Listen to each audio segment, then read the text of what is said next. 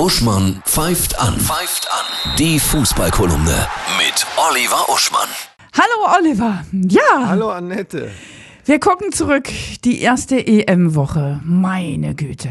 Erste EM-Woche ist gelaufen und fühlt sich mindestens an wie ein Monat. Ja. So viel ist passiert. Ja, absolut. Das Drama um den dänischen Spieler Christian Eriksen, der auf dem Platz wiederbelebt werden musste und die rührenden Reaktionen der anderen Mannschaften und der Fans. Im Grunde sind alle empathisch bis auf die UEFA. Äh, ein abgestürzter Greenpeace-Flieger für Symbolpolitik. Fantastische Spiele, manche spielerisch toll, manche kämpferisch toll. Unfassbar starke Franzosen, Italiener und Belgier. Und mit der Slowakei zum Beispiel eine Überraschungsmannschaft. Also wahnsinnig viel passiert. Und dann ist das Wetter noch so gut. Und morgen unsere Jungs.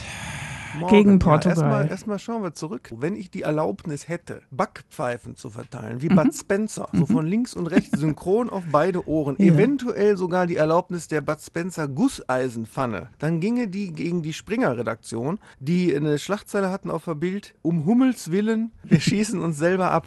Denn Mats Hummels hat ein tolles Spiel gemacht, hat eine Sensationsgrätsche gegen, faire Grätsche gegen Mbappé gemacht und konnte nichts für dieses Eigentor. Der Ball hätte da gar nicht erst so reinfliegen dürfen in den Strafraum. Ne? Das eigentliche Problem der Mannschaft ist diese Hasenfüßigkeit in der Besetzung der Offensive. Anstatt am Ende die letzten fünf, sechs Minuten nur noch zu stürmen auf Risiko, setzt äh, Löw den Kevin Volland als Linksverteidiger hin. Das wäre so, als wenn du den Sänger von, von, von Morbid Angel bei den Flippers einsetzt. Du musst einen Yogi mal anrufen, ne, wenn das so weitergeht. Ja, der hört ja hier immer die Kolumne. Ja, das stimmt natürlich. Okay, und morgen, ja, Ronaldo hat sich ja schon warm geschossen, ne? Ich liebe Ronaldo, ich habe es dir schon öfter gesagt. Ich kann nicht äh, verstehen, wie man den nicht mögen kann. Das ist ein so leidenschaftlicher Spieler, der ja selber mehr arbeitet als, als die meisten. Und er hat bei einer Pressekonferenz die Colafläschchen beiseite geschoben und das Wasser hochgehalten und gesagt, trinkt Wasser.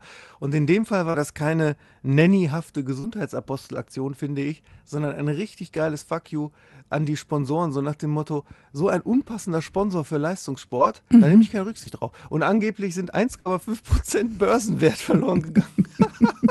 Durch die eine Aktion. Was für eine Macht dieser Mann doch hat. Hoffentlich nicht morgen gegen uns. Das wird spannend, aber die Drittplatzierten können ja auch weiter. Die Drittplatzierten können auch läuft. weiter. Insofern ist äh, neben Deutschland, Portugal das Spiel Russland-Dänemark ganz wichtig Mhm. kommende Woche, weil die Dänen, denen man es natürlich wahnsinnig gönnt, auch noch weiterkommen können. Mhm. Wenn sie Russland schlagen und wenn Finnland verliert. Hast du noch ein Topspiel nächste Woche? Und Portugal, Frankreich natürlich. Mittwoch. Dann wünsche ich dir viele heiße Tore, ein wundervolles Fußballwochenende. Ja, alles Danke, Liebe, danke. tschüss.